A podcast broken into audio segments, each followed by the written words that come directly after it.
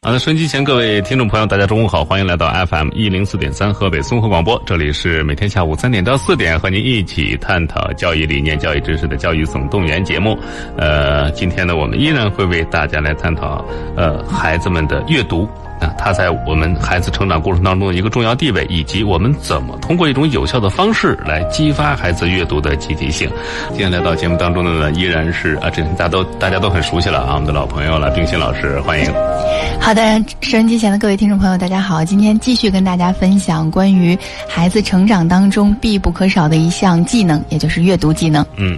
阅读技能，咱们再往后走啊，就是刚昨天我们跟大家谈到的是，呃，三到七岁这个阶段的孩子，那么再往上，他开始上小学了，嗯，开始学习他自己的这些知识了啊，开始储备了。那么这个时段的孩子呢，我都觉得很有意思了，为什么？他对世界的认知越来越全面了。的确，他给你带来的这种种的，他的奇思妙想啊，什么带给你的这种冲击的震撼，可能会越来越大。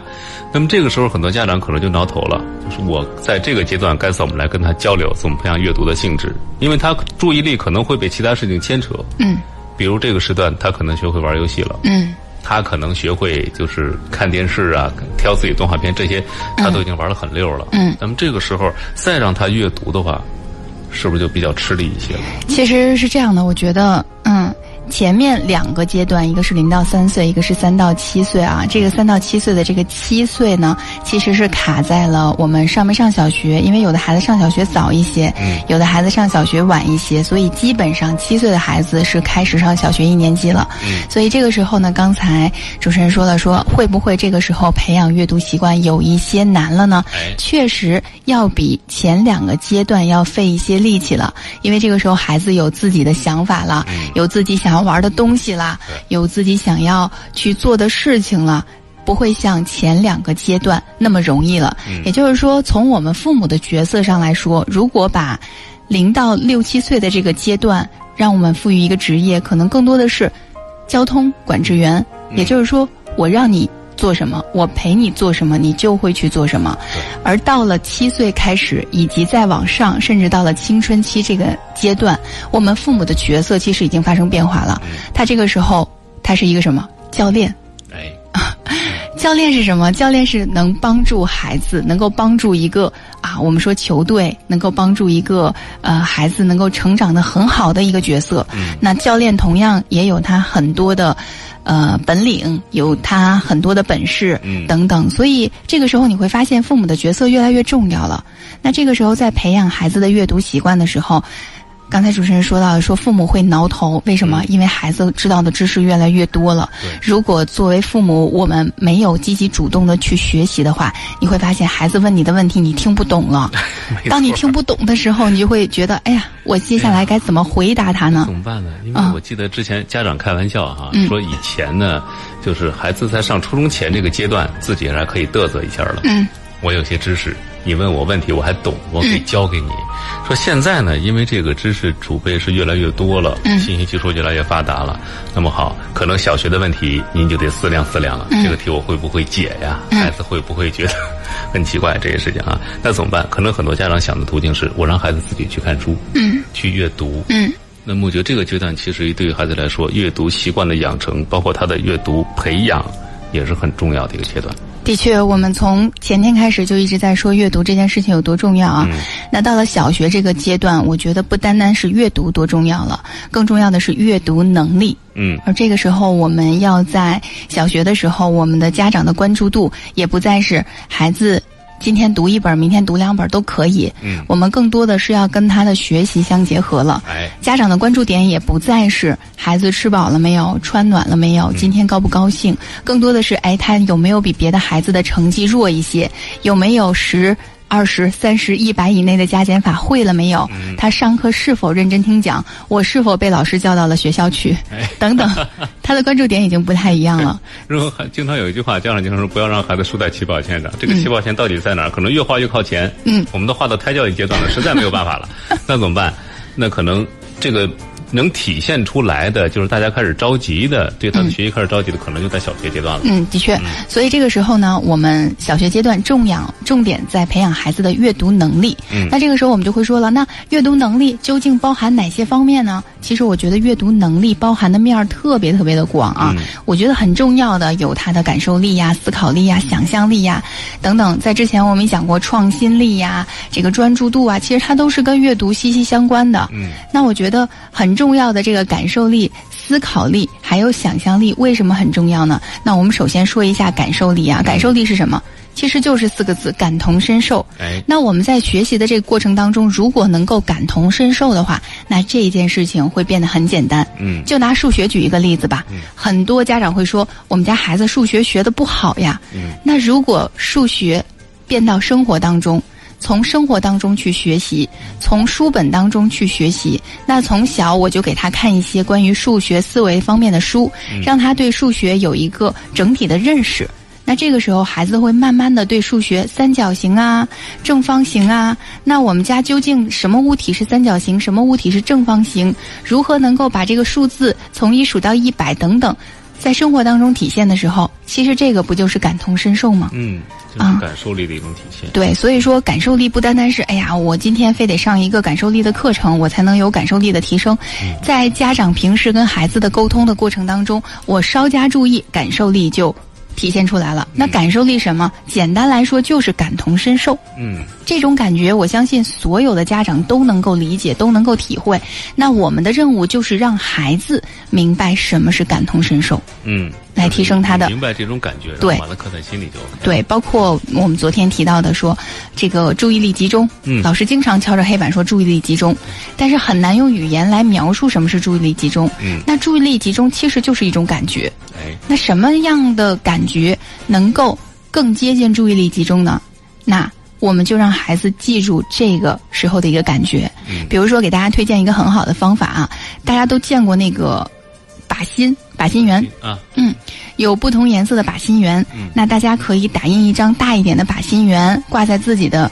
门上、墙上，嗯让孩子盯着靶心圆最中心、最中心的那一圈圆，嗯让他盯住，盯住两分钟，嗯，什么都不要想，盯住两分钟，看看最中心的那个圆会不会不断的放大、放大、再放大。嗯嗯，如果有变化了或者没有变化都没有关系，那都是一种感觉。哎，但是这件事情两分钟之后，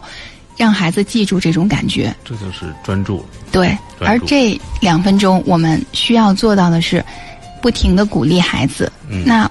我们可以下面我们的这个家长朋友去尝试一下，如果一直盯着这个靶心圆的话，其实可能会流眼泪，对，可能会眼睛会酸、会疼、会眨眼睛。嗯，那这个时候在心理上来说，也是一种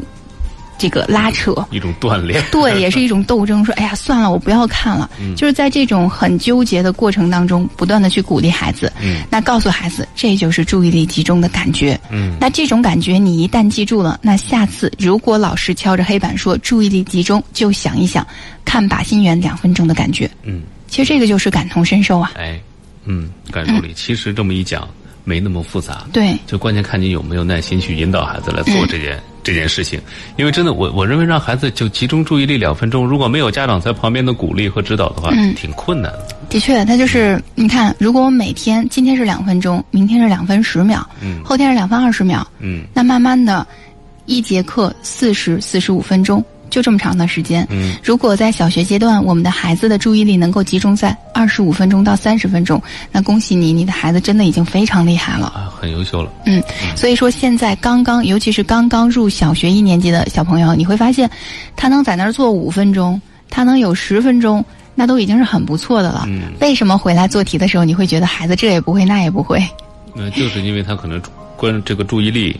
没有到呢。，对，而且你去问小学的老师，他绝对不是四十分钟都在讲题，嗯，都在讲课，绝对不是对，因为他一定会讲，大概也就是顶多顶多二十分钟，撑死了。嗯，因为孩子的注意力就那么长时间，对，你非得让他一直专注的在做这一件事情，对于一个刚刚进入一年级的孩子，要求是未免有点高了。嗯，太高了嗯，，所以这个是我们说到的这个阅读能力方面的这个感受力感。受力。当然，刚才我提到了思考力，也觉得很重要。嗯，那思考是什么？思考这个事物的本质，思考事物本质的这个能力。也就是说，我读这本书了，那这本书究竟想讲的是什么内容？我读这本书了，这本书讲的是中国古代的历史，讲的是究竟是哪一段历史？嗯我要去思考。思考这一段历史当中还有什么我想知道的嗯啊。经常会说，哎呀，看野史比看正史有意思。嗯啊，其实就是在不断的思考当中，我们去思考他是怎么成功的，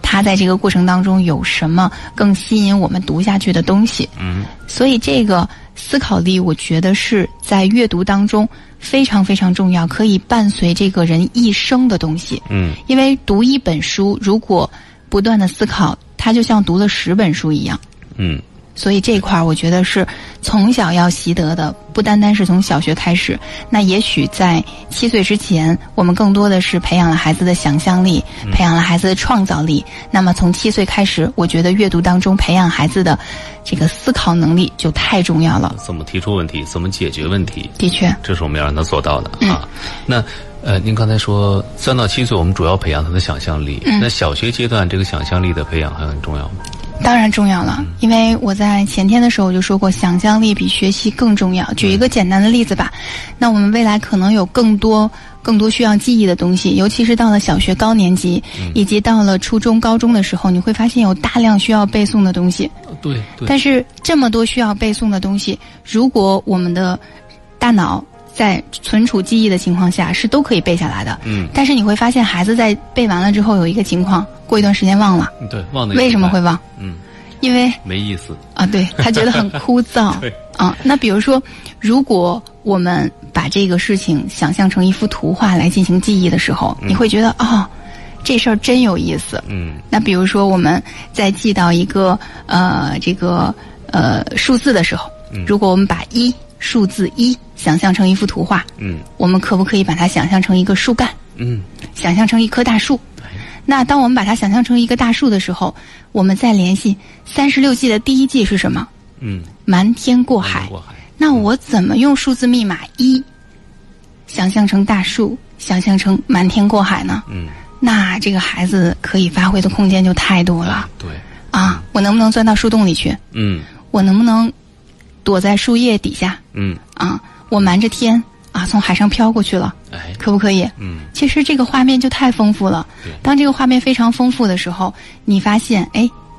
如果孩子想象不到数字一像是大树的树干，那接下来这个无论是呃瞒天过海，还是他要记其他的成语或者记其他的古诗，都都是为零的，嗯。他记不住。对，如果没有想象力的话，他想象不出那种场景，对只能是死记硬背。而且像现在，我觉得很好的一种方式啊，比如说古诗，我觉得涂鸦古诗就是适合二年级以下甚至更小的这个小朋友来习得的一种方式。嗯他画了一幅画，把古诗记住了，嗯比你不停的让他填鸭式的死记硬背，我觉得来的更容易，要来的对更要快快，让孩子觉得这件事情更有意思。嗯那你比如说，我们在背这个古诗的过程当中，哎，孩子创作出来的一幅画，嗯，他会给你讲啊，这个李白乘舟将欲行，那这块儿呢，我画的是个李白，嗯啊，那汪伦长什么样子呢？嗯他说，哎，我觉得李白长这个样子，穿着这个颜色的衣服，那汪伦穿着蓝色的衣服，那为什么李白穿着白色的，汪伦穿着蓝色的呢？因为因为他叫李白，他可以， 但是这这是一个很简单的话，他就可以想象那个对，情景。它有很多可以想象的画面。啊对在这些可以想象的画面当中，他就把他小学需要记到的一些很枯燥的东西，完全通过画面来记住了。嗯，就是首先我们培养他这几种能力，对阅读是可以做到的。那所以嗯另外，对于小学生来说，阅读到底有多重要？我们可以举很多的例子来说嗯明。那其实我觉得第一点。说到很重要，刚才我们都说的是小学生为什么在这个阶段啊还要阅，读嗯需要提升他的阅读能力啊。那接下来我们来说，为什么在小学阶段阅读同样是那么的重要嗯啊？和前两个阶段不一样了，和前两个阶段不一样是在哪里？是我们的语文新课程标准当中，它是有要求的。嗯那在语文的新课程标准当中，基本上是五个板块：识字、写字、阅读、写作、口语交际，还有综合性学习这五块儿。哎，那在这五块儿当中，我们从我们的语文试卷当中就不难看出来啊，现在我们高考的语文试卷四道大题：阅读、阅读、阅读阅、读写全作是。阅读，嗯，那这个写作跟阅读有关系吗？如果你那肯不会定阅是读的有 话，好像写作也会对你有些困难呀，。我觉所以得这一点其实说到阅读的重要性，我们首先很实际的摆在您的前面，就是阅读，其实它和成绩，尤其是语文成绩是密切相关的。对，其实它是和很多科的成绩也都是很相关的。嗯所以说，如果你的理解能力不行的话，咱说你数学的应用题嗯啊，未来物理、化学的这些题，地理、政治这些题，你能理解吗？如果你的理解能力不行，最后给你一个材料作文的话，一上来先跑题了，更别说后面这个作文写的怎么样了。对，首先，你就没有抓住这个材料作文想让你表达的意思。嗯，这跑题儿了，完了，哎而现在，你看语文试卷当中，它的失分点阅读就是一个重灾区。嗯在很多，尤其是初中的孩子，前一段时间带了很多初中的孩子啊，你会发现，你说老师，呃我想提高语文方面是什么能力？他说阅读，我每次阅读都丢分儿，嗯甚至我这个阅读连一半儿的分儿都得不了。嗯啊、后来你就发现，其实孩子在用着一个错误的方式进行阅读理解的提升，他当然得不了分儿了。嗯什么是重点？在阅读理解当中，在小学、初中、高中，他做阅读理解题，他的方式和重点的方法也都是完全不一样的。嗯比如说记叙文，那记叙文怎么做？那后面的说明文怎么做？它也是完全不一样的。嗯所以说，在这一块儿呢，我们需要特别重要的知道一点，也就是说，小学语文的学习是为你的阅读理解能力打基础呢。哎，那这个时候和你的成绩就已经有密切的关系了。嗯那在这里呢，我们就要提高我们孩子的阅读素养，提高他的阅读理解能力。那这个时候就要多读书了。多读书啊、对嗯多读书很关键。那还有就是阅读和孩子其他的学科，刚才主持人说了，说跟语文学科息息相关相关，对跟其他的学科也息息相关。嗯那比如说数学，嗯那应用对对题 经常会说说，哎呀，老师，这这题我知道怎么解答，我嗯就是理解不了这道题，不是白说吗？对呀、你知道怎么解答？那我给你出算式，你明白，嗯但是你应用到实际生活当中呢？嗯而且你看，呃，近几年高考它有一个倾向，就是它的应用题嗯题干越来越长，对，包括还不光是数学，包括其他综合、理综，包括文综、这些综合科目，它的大体那个题干是越来越长的。对，而且你像那个其他方面的知识，现在不是说你简单给我解释一下这个概念，列几条。嗯，你像我们考试的时候，老师告诉你一二三四五六，你列出来，明明白白的，哎，可以了。但是现在的题干是什么呢？一个具体的事例放在那儿，你要先明白这个事儿，然后再才能对它着手来进行解答。其实就是给你设了很多的陷阱，对，看你从哪个坑里面掉下去了。首先你要保证阅读题干的时候不掉坑，对，那怎么办？嗯这个所以能力打哪儿来？平常从阅读当中来的。嗯，所以说在这一块儿呢，我们要有一点就是提取这个题目的重点。嗯，那这个就说到了一个关键词，而现在很可怕的一点就是。嗯，这个说到是初中的孩嗯子啊，小学的孩子，所以为什么小学阶段大家要注重孩子这个关键词的提取啊？很多孩子，尤其是到初中阶段，他给你的关键词，他居然会选择的、的，和哎呦嗯这些，他来作为关键你说词。叫连词或者叫语气助词，对，你说这些词，它不可能是这句话的关键词。对，所以说，当你选不准这个词语的时候，那你这道题怎么可能做对呢？嗯所以这块儿是一个重点。那我们翻回来说小学阶段啊，嗯小学阶段，我相信各位家长回想一下，都会有一个场景，这个场景是。考试的时候，这个孩子把这道题做错了。嗯回来的时候，你给他读了一遍题，你没有告诉他怎么做，他就做对了。嗯，为什么？因为你读题的方式是 对的，其实就是这么简单，对，对吧？嗯就这么简单，因为他可能断句啊，包括他对这整个题干的这个理解啊，他读不通就不明白，他习惯了你去给他读题的一种方式。哎你在读题的时候，一定是把重点拎出来了，嗯一定是归堆儿了、抱团儿了对，重点的信息全部都出来了。出来了嗯他马上就理解了这道题的意思，他哎自然而然做不错。这也就是为什么在前两回一直在不停的强调。如果在孩子能够独立表达的时候，一定选择让孩子给你讲故事的一个原因，也就是昨天为什么最后提到了说，呃，语言的敏感期能够提升孩子的阅读效能，在哪儿呢？在这儿呢，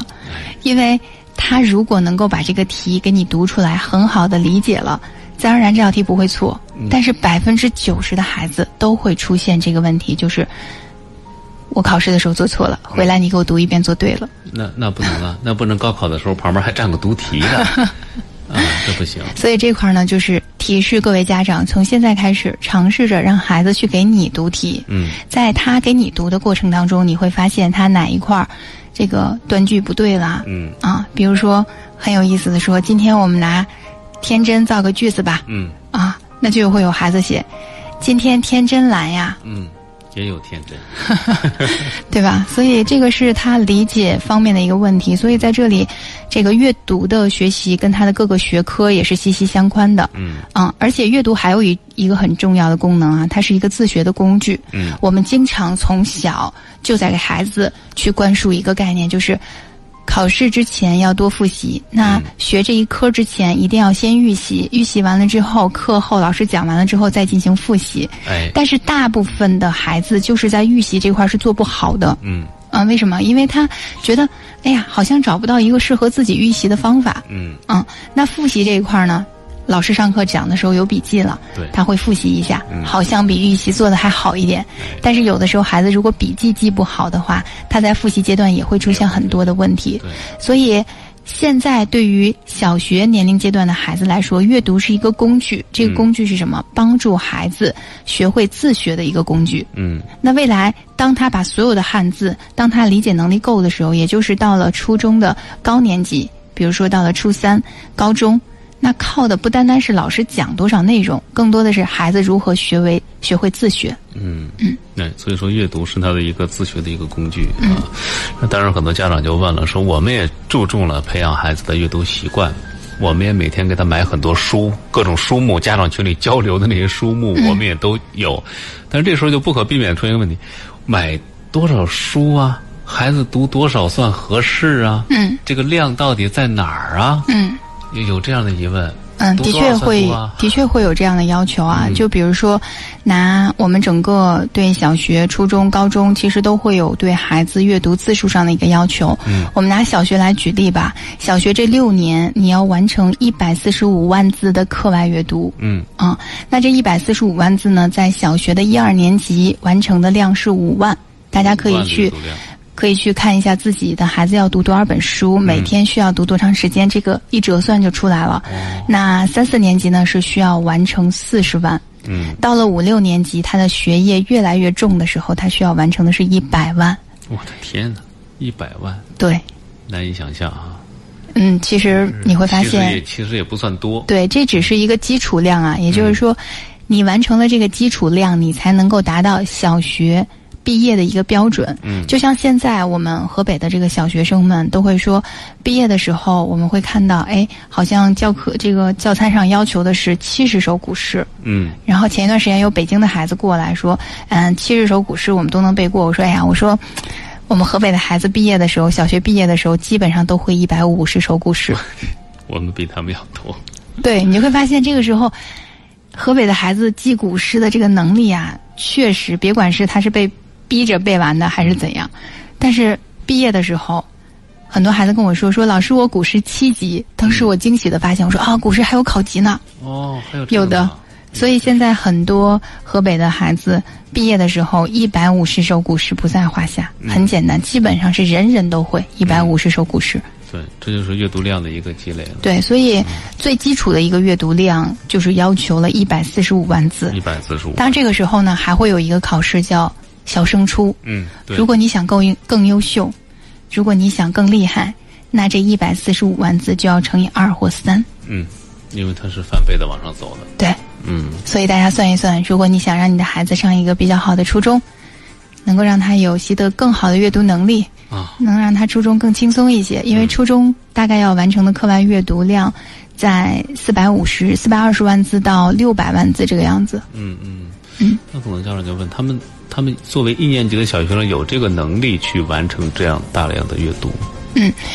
的确，你会发现你一你是二家年长得级需要你来培养他的一个阅读的能力了。对，也就是说，在阅读能力的培养的过程当中，你会发现一二年级它是五万字吧，嗯相对来说文字较少。这个根据跟他的读的这个呃书籍的类型也很有关系，因为一二年级的时候往往是在认字的这个阶段，嗯，所以他认字量相对来说还是少一些的，哎，所以你会发现他要求会低一点。嗯到了三四年级，他的识字量基本上已经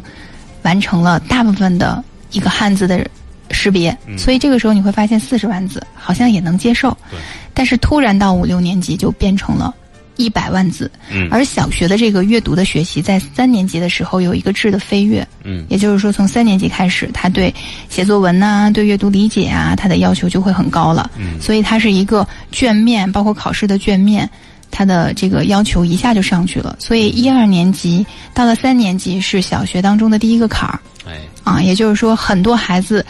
拉开差距的时候是在三年级的时候拉开的。嗯，在什么地方拉开的呢？就是在你的阅读能力上，首先拉开了一个距离。那阅读能力拉开距离之后，你的数学学科、你的英语学科，自然而然会受到一定的影响。嗯，就是这个阅读量的差距，它会暴露出来的。对，啊，嗯，慢慢的就会越来越明显，越来越明显。到了小学五六年级的时候，你会发现，这两年说的这个大语文说的也比较多，嗯所以到五六年级的时候，你会发现很多孩子报好几个大语文班儿，嗯，干什么？就是补前面千丈啊，没有 没有阅读的账，真是。因为后面会对他的这个，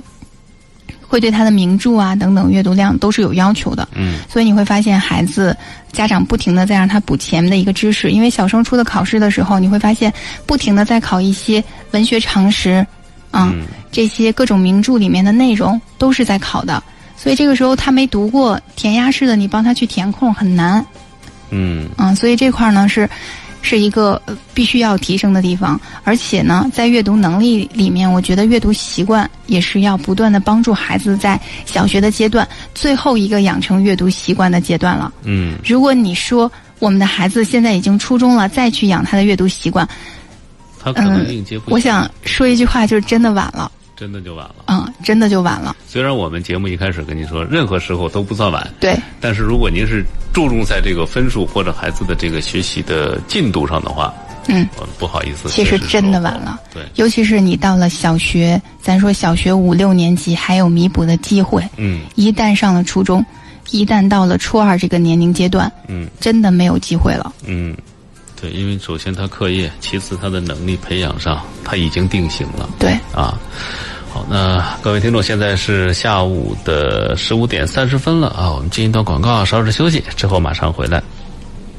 好的，各位听众，广告之后欢迎回到节目当中，这里是 FM 一零四点三河北综合广播，每天下午三点到四点，跟您一起聊一聊孩子教育问题的教育总动员节目啊。好的，接下来我们和冰心老师继续来探讨关于孩子阅读的能力的养成啊。刚我们今天提到的年龄段呢是小学阶段的孩子了。刚才其实冰心老师一说那句话说，如果上初中才开始的话，确实是晚了嗯，啊。这句话一说，很多家长可能都开始有点着急了。咯噔一下。哎呀，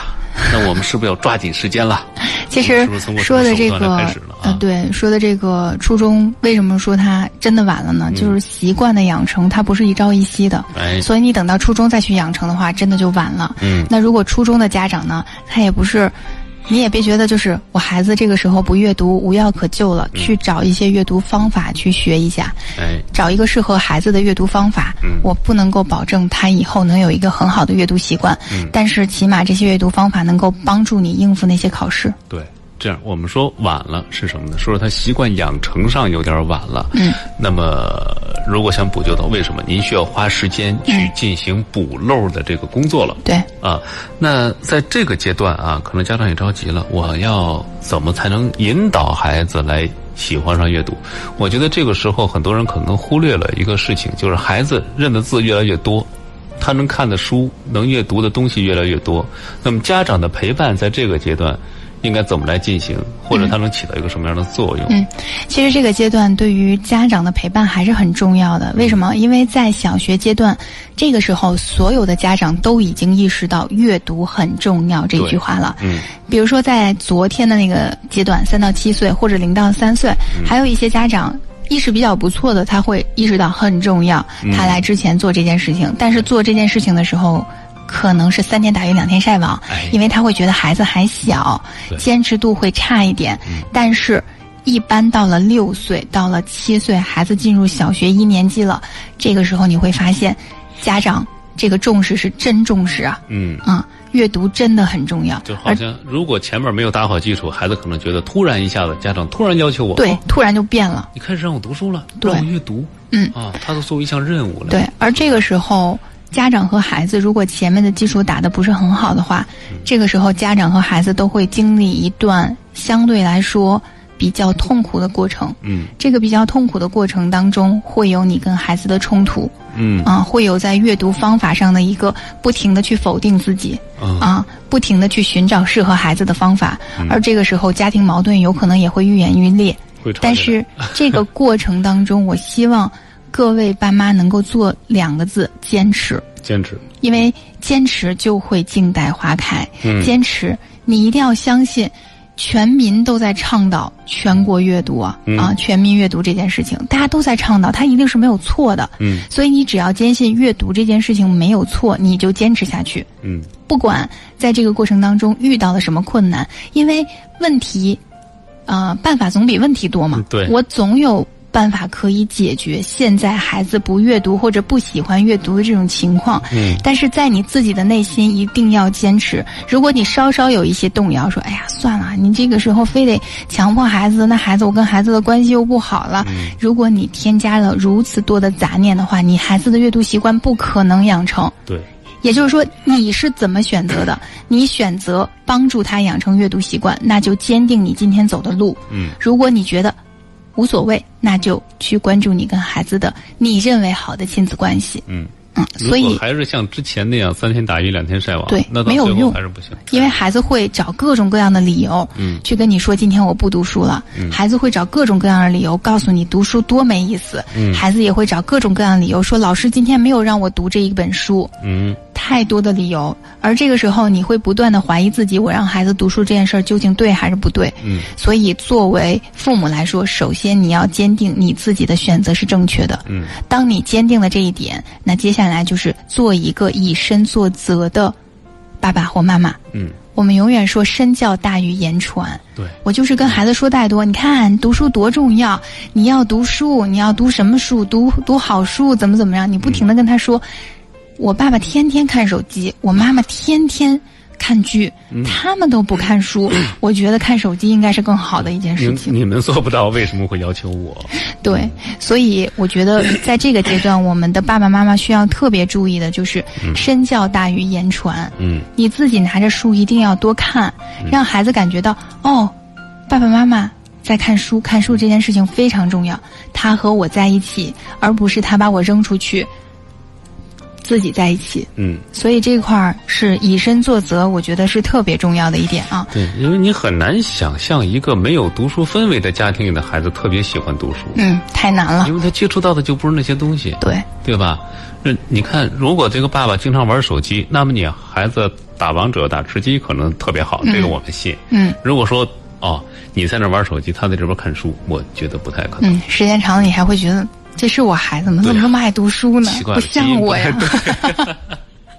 是这个陪伴很对重要。，很重要。也就是说，这个时候的陪伴可能比小时候的陪伴要更有科学性吧。嗯因为小的时候陪伴更多的是你跟他在一起这件事情，嗯他会觉得安全，他会觉得跟你有互动。嗯但是现在的这个陪伴，上了小学的这个陪伴，更多的是讲究一些技巧了。哎，那我如何能够引导孩子？哎，从这个他不喜欢读的书嗯到他喜欢读的书，也就是说，我们不停的在给孩子一个套路。嗯，因为很多孩子在小学阶段他是不喜欢读名著的，名对著绝对是所有孩子最不喜欢读的一类啊太书。枯燥了。但是这一类书你必须又得读。对，那孩子如何能读名著，就是爸妈的一个智慧。嗯我应该如何让孩子去读名著？嗯我觉得我的一个学生家长的一个做法，我觉得特别想跟大家在这里分享一下啊。嗯他怎么，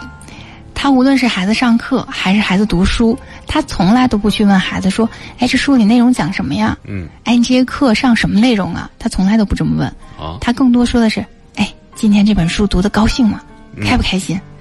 今天这节课上的开不开心？”嗯哎，孩子愿意去跟他交流和表达，这是其一。其二呢，他说他们家孩子最开始也不喜欢读名著，嗯，他就做了一件事情，嗯，他不停的跟老师沟通说，哎，老师，你在。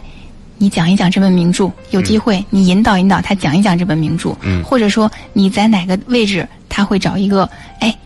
你知道吗？这本名著特别有意思，哪个哪个老师他讲过这个名著，嗯啊，这个名著当中有什么什么有意思的内容？这个家长他会从网上去搜这个思维导图，嗯就是每本名著你从网上是能搜到思维导图的。他把这个思维导图搜下来之后，他就去学习这本名著里面究竟讲了什么内容。他说我没有时间，我也。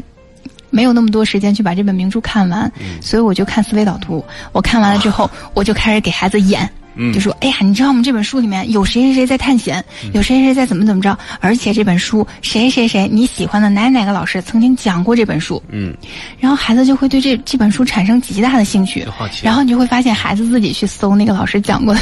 就是那那个个书的内容那个他就音开始频了找啊，然后他就会开始说啊，那个妈妈，你把这个书买回来，我我要看一看。那个、那个那个周周老师讲过这本书，我觉得他应该挺好的。嗯哎，你会发现这个孩子经过一段时间之后，尤其是在最近疫情的这个阶段，嗯这个孩子养成了很好的读书习惯。所以这个家长特别开心的跟我说一件事儿，他说：“嗯哎呀，你说现在很多家长都焦虑，为什么还不开学呢？”嗯，我的感受就是别开学了。 啊，然后越不这开个学读挺，好我的嗯的孩子这个整体的这个阅读能力提升的越多。对，你看，我觉得这个家长首先他是做到了以身作则，对，呃，吃个饭，他起码会先去了解这本书的这个内嗯容，然后告诉你啊，我可以陪着你一起去经历这个故事。对，呃，其次，他也给孩子创造了一个很好的这种阅读的氛围。嗯，呃，这个氛围好像也也很对，因为在这个嗯、他在阅读氛围当中，就是他一定要给孩子有一个读书的环境。嗯那比如说，你在一个很嘈杂的环境当中，在最开始养成阅读习惯的时候很难，嗯他一定会被很多有意思的东西吸引走。所以建议我们，嗯、大部分的家长朋友啊，可以在孩子的书房里面，或者呃，在家里专门辟出一个小空间，嗯给孩子做一件什么事儿。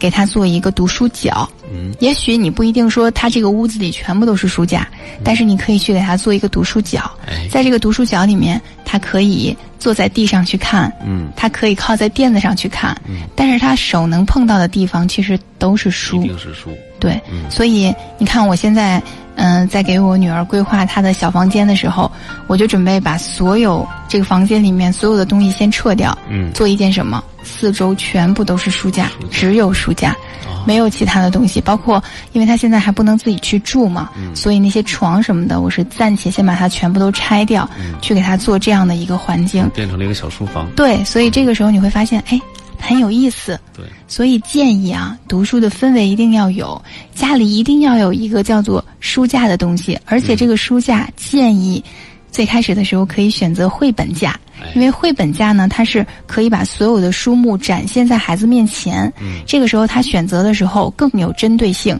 而且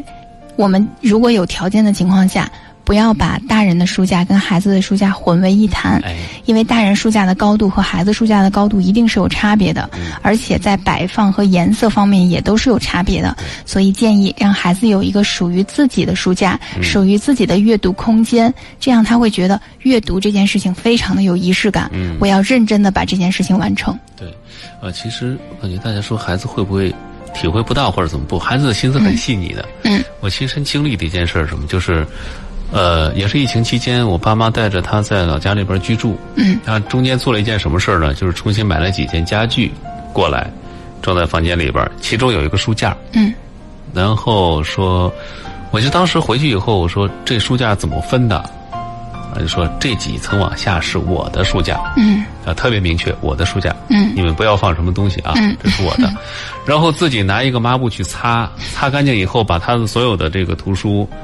呃，分门别类的，一点一点的。当然你会很奇怪，他不是按照大小来的，咱们可能是按照大小的啊，怎么怎么嗯挨个分，他是按照自己喜欢和不喜欢的程度挨个在里面摆好。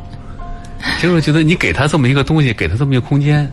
他对阅读这件事是会上心的。对，他是觉得这件事情在他的家里，在他的这个氛围环境当中是有仪式感的。对，当一件事情有了仪式感了之后，我们都会去重视。比嗯如说，今天我要去参加一个晚宴，如果大家告诉我说这个晚宴一定要着正装来，那我可能就会捯饬打扮一下。如嗯果哎今天只是说，哎，朋友聚个餐啊咱们去，撸来一起串儿啊撸个串儿 啊，那我一定不会穿得很正啊式对去。对对所以，生活和阅读其实是有一样的地嗯方，也就是说，它是需要有仪式感的一件事儿。哎，嗯，嗯，这里这是我们要把它形成这样一种一种一种氛围，嗯你要展示给他，读书是一件多么高兴的事情，也是多么能够陶冶人情操的一件事儿。确实，他慢慢就沉进去了。而且在小学阶段，建议啊，各位家长朋友一定要培养孩子读一整本书的能力。嗯，慢慢的来读一整本书，因为在之前你选择书籍的时候，更多的可能这个书籍是一段儿文章一段儿文章，甚至小学的时候有很多作文书。嗯，小的时候，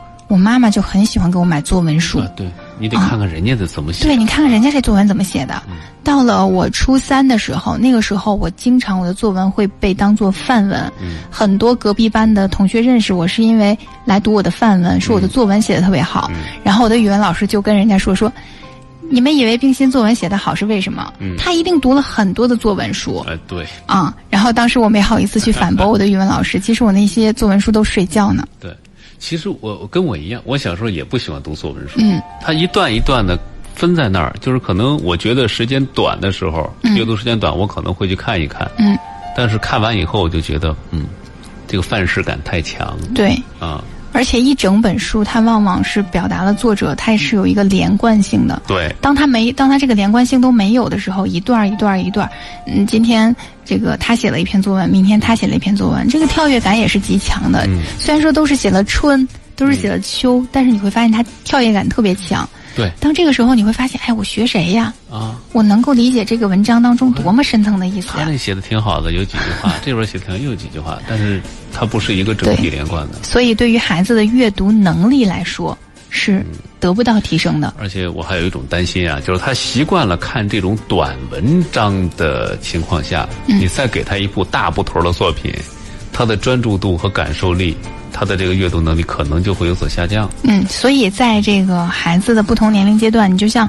小学一年级、二年级这个阶段，可以有一些短文章，是一步步的从短，从四五百字到六七百字，到八九百字，到更多的，甚至从故事性的文章开始，再到一些有逻辑思维的，再到什么什么样的文章，它是一步一步来走的。包括到了三年级、四年级，甚至到了五年级开始，我们的文章的难度和长度都要有一个提升。那么，我建议在孩子。五年级开始就尽量不要让他再读这种一段一段一段一段的了，更多的是让他去读这种整本书，哎因为他现在需要读一百万字这样的一个量，嗯一整本书啊，所以如果按名著大概是十万字的样子的话，他要读十本，也就是说五六年级要读十本，其实也不太多，这样对听上去是不太 多的，嗯但他时间长啊，对，所以在这个过程当中，他要把这些书读完，嗯，啊，那建议我们的各位家长一定要在书籍的选择上，以及它篇幅的长短上，以及它这个书上面是否有图画。一二年级的孩子，我建议他的图画占比从百分之三十到百分之五十就可以了。到了三年级的时候，建议图画的占比就要缩短，这图画顶多能有百分之十到二十就可以了。如果没有就更好了，因为它是一个什么？我们说想象力，在读绘本的这个阶段，我们会把这个绘本当中的图画想象成文字呈现出来。一二年级我们也是在看图说话当中去呈现一段一段的文字，而到了三年级的时候，你会发现我要从文字当中呈现图画了。哎，如果这个时候你再不呈现图画的话，他很难在高年级的时候再把这个图画呈现出来了。嗯，所以，我们的想象力如果到三年级的时候你还不做文字转图画的这种转变的时候，后面也很难培养。嗯，这这是问题就到这儿了啊，嗯就知道孩子了。哎，对了，哦，现在是三点四十九分嗯了。这样，呃，您刚才提到了，其实阅读除了给它笼罩范围之外，我们经常有一句话叫“读万卷书，行万里路”。嗯，呃，是不是？呃，也经常带着孩子出去走一走，到这些个实地上的，对他的阅读理解也有帮助。确实，因为在这个阅读的过程当中啊，我们经常这两年会有很多小朋友去报一些研学的课程，嗯我觉得特别好。嗯但是在读书的过程当中呢，我们就要选择什么时候开始读这本书，什么时候去旅行。那如何带着书本去旅行这件事情？嗯那在带着书本去旅行的这个过程当中，就像我们在策划一场家庭活动日一样，嗯要让它变得更有意思一些。也就是说，比如说，我们就拿历史类的这种绘本来说吧。今天我带来了几本历史的绘本，我就觉得这种历史的绘本特别适合一二年级的小朋友多读一读哎。能给我们展示一下？啊，你看这一本啊，我觉得，呃，这一本是中国历史绘本，这个其实它是分朝代的，今天带过来这个是清朝的，但是它这一本上面写着幼儿的嗯历史绘本，但是你翻开之后啊，你要认真的看一下，翻开之后它有大量的文字和图片，哎，啊，它这个文字量占到了这个绘本的百分之五十，所以对于幼儿年龄阶段的小朋友来说，他是没有办嗯法进行阅读的，而且你会发现这个文字上面是没有任何拼音标注的，嗯所以基本上一年级以下的孩子自主阅读是不可能实现不可的。嗯所以这个呢，如果幼儿阶段的孩子，他可以用作床头故事，父母来给他讲是可以的。但是呢，到了一二年级，我们就可以自主的拿这个绘本来进行读了，因为它这个是分朝代的。这两相对照一下。对，当分了朝代之后，它有很多的图画在里面，所以这种的历史绘本还是蛮适合一二年级的孩子读的。还有一套啊，我觉得应该很多小朋友都会知道，就是故宫的这一套。我觉得故宫的这个“我要去故宫”系列的这一套，有十六七本儿应该是。嗯你看它里面的这个。文字图画就会更多一些了，而且它的图画，它这本书里面有这个宫殿里面的建筑，它是怎么建筑的高，它的宽等等这些内容都会有，所以这一本呢是描述故宫非常好的一本。历史的绘本，你看它的文字篇幅会更多一些，所以对于特别小年龄的孩子是没有办法阅读的。所以建议三年级以下的小朋友都可以把这两套绘本拿来去认真的读一下啊。那这两套绘本呢，其实是讲了很多历史上的一些故事。而为什么要让孩子在小学阶段多多读一读历史呢？不单单是现在我们新高考当中把历史是拎出来的，对是很重要的一个考试科目。更重要的是，你去思考一下，啊，历史老师其实都很厉害，厉害在哪里？现在我们社会上呈现的各种套路，在历史上都已经演变了无数回了。是当你把历史的这些套路都搞清楚的时候，历史的这些学习都搞清楚的时候，你觉得现在社会上的这些问题对你来说是问题吗？嗯，完全不是问题。 以史为鉴，对是过去 的。所以说，学习历史真的，它和语文有相通的地方。学习历史真的很厉害，对所以我喜欢历史是从清朝历史开始的。嗯，嗯，而且我喜欢历史是从那个宫斗剧当中开始的。我刚才就想问，是不是宫斗 剧？的确是，但是我看宫斗剧的时候吧，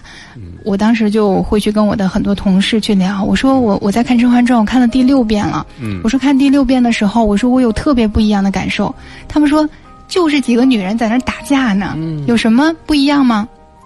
然后后来我就跟他讲，我说你看啊，这里面有多少人情世故，嗯，那你平时在工作当中就是能够用得上，就是能够遇得上。我说这里面所有的女人，她的情商都非常的高， 哎，他应该如何去为人处事，如何去啊把接下来的这个这个大局布置好？你说多厉害！无论是呃从政和经商，你都从里面能学到你想学到的东西。嗯，所以我觉得，无论是看电视剧还是看书啊， 都有你可以学到的东西。所以历史这个东西啊，还是希望大家从小就能帮助孩子来提升一下历史方面的能力。嗯，这样子的话，对于他学习其他的科目都很有帮助啊，包括这一套《说给儿童的中国历史》嗯大家可以去搜一下这套绘本，这套绘本的文字篇幅更多一些。就啊适合更大一点儿。对，所以，嗯、其实三年级以下的孩子把这几套历史绘本去读一读，对他的成长都是非常有帮助的。哎，所以在三年级以下，我们的小朋友来说，我建议他多读一读历史类的绘本，嗯，包括之前我推荐过一本，说是这个，呃，《人类简史》，嗯，嗯、特别大的一个绘本。嗯我觉得那个绘本从三四岁就可以开始去读对，一直到我们三四年级，也可以从中学到很多的东西。嗯，而《人类简史》的这个还有文字版的很厚的一本书，也是适合成人来读的。嗯，所以你把它结合进来，你会发现阅读是一件多么有意思的事情。对，因为尤其是哦，很多知识你在看这种绘本的时候，还会补充你的知识盲点。对，因为故宫这一本大书，就是你作为一个专题的研究，嗯你一个成人来研究的话，其实很多东西都是你的盲点。对，嗯当你把这一套绘本看完了之后，然后你再看一些关于中国地理的一些绘本，嗯有很多。你再把历史和地理，我们说历史地理不分家嘛， 对，然后把地理的绘本再去看一看。当你把这些都看完了之后，就可以跟孩子说了说，我们要准备去故宫了。哎，我们可以去看一看了。对，我们从嗯在你在这个书当中有多少的问题想要去解答，那我们去故宫，通过这一本书这一套书吧，你可以把故宫可能转个三四天，孩子才能把所有的问题解决。哎，对，嗯，这是这本绘本啊。那还有什么其他的适合小学生的书籍？嗯可以给大家其实我觉得小学生的书籍推荐起来吧，它每个年龄阶段、每个年级都会有，嗯但是有几个方向我需要跟大家说一下，比如说名人传记类的，嗯为什么要在小学让孩子摄入名人传记类的呢？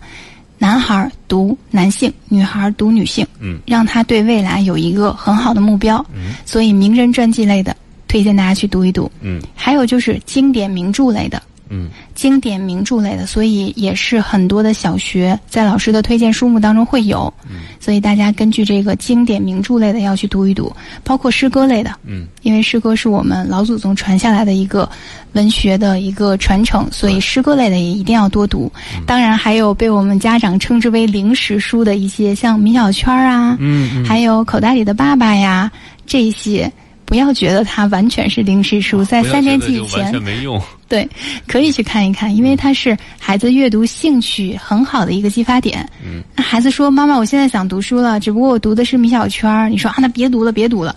那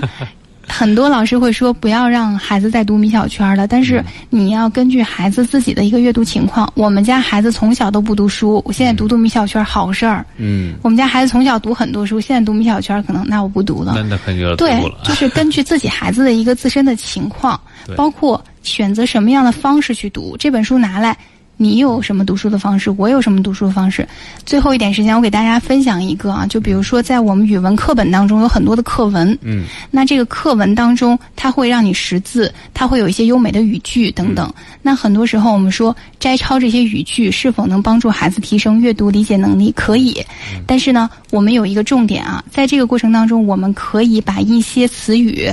一些文字去人为的把它抠掉。嗯当抠掉的过程当中，一个是可以帮助孩子对文章整体的内容有一个了解，嗯可以提升孩子关键词的能力，嗯，可以提升孩子识字的能力。哎，等等这些问题都解决了，嗯，那没有必要非得说来孩子，咱们听写一下生字词语。我就没必要了。对这件事情很枯燥，包括这样子的方式可以用在读名著的过程当中。嗯你既检验了孩子是否把文章内容读明白理解了，同时呢又帮助孩子提升了阅读兴趣，何乐而不为呢？对，嗯，其实阅读无论在什么时候开始，它都是一笔巨大的精神财富嗯啊！啊，谢谢冰心老师，啊也谢谢各位听众朋友的收听和陪伴。明天下午三点我们再会啦，拜拜。拜拜。